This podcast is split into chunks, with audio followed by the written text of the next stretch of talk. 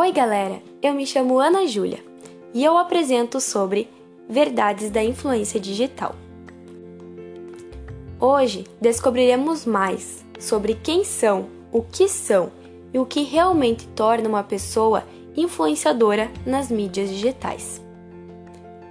Para dar início, eu pergunto a você: o que são influenciadores digitais? Bom, segundo algumas definições, são pessoas que têm a capacidade de influenciar outras pessoas a tomarem decisões, seja pelo estilo de vida ou por consumo. Uma outra definição nos diz que são pessoas, personagens, marcas ou grupos que se popularizam nas redes sociais, seja Facebook, Instagram, Twitter, YouTube ou outra plataforma, gerando conteúdo, gerando um público massivo que acompanha cada uma de suas publicações e, eventualmente, compartilham da mesma. Então, podemos considerar que um influenciador digital nasce no meio das mídias sociais e é nesse veículo de comunicação que ele precisa desenvolver uma base, um nicho, definir um público específico e falar sobre um assunto tema no qual dedicará seu tempo. Podemos dizer então que qualquer pessoa que possui um perfil nas redes sociais é sim de certa forma um influenciador digital. Eles não são únicos e muito menos pessoas especiais são apenas pessoas expressando suas opiniões e conceitos. Mas é preciso muita atenção e cuidado. Você tem que filtrar o que querem ver e consumir. O público passa a ir atrás do que é interessante e relevante para ele.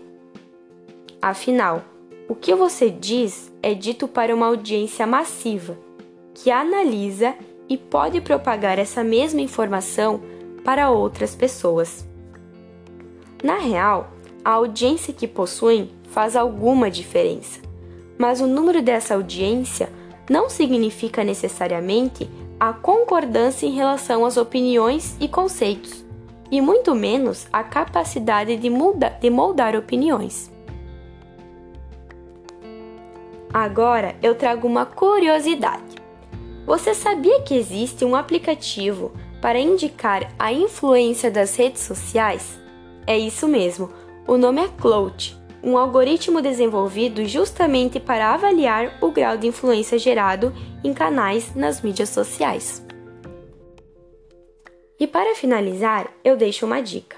Caso você queira se tornar um influenciador digital, é preciso ficar esperto, explore a criatividade e ao mesmo tempo a paciência para construir sua marca e uma reputação no meio digital. E lembre-se, números não passam de métricas de validade. Se não forem construídos com persistência, coerência e relevância.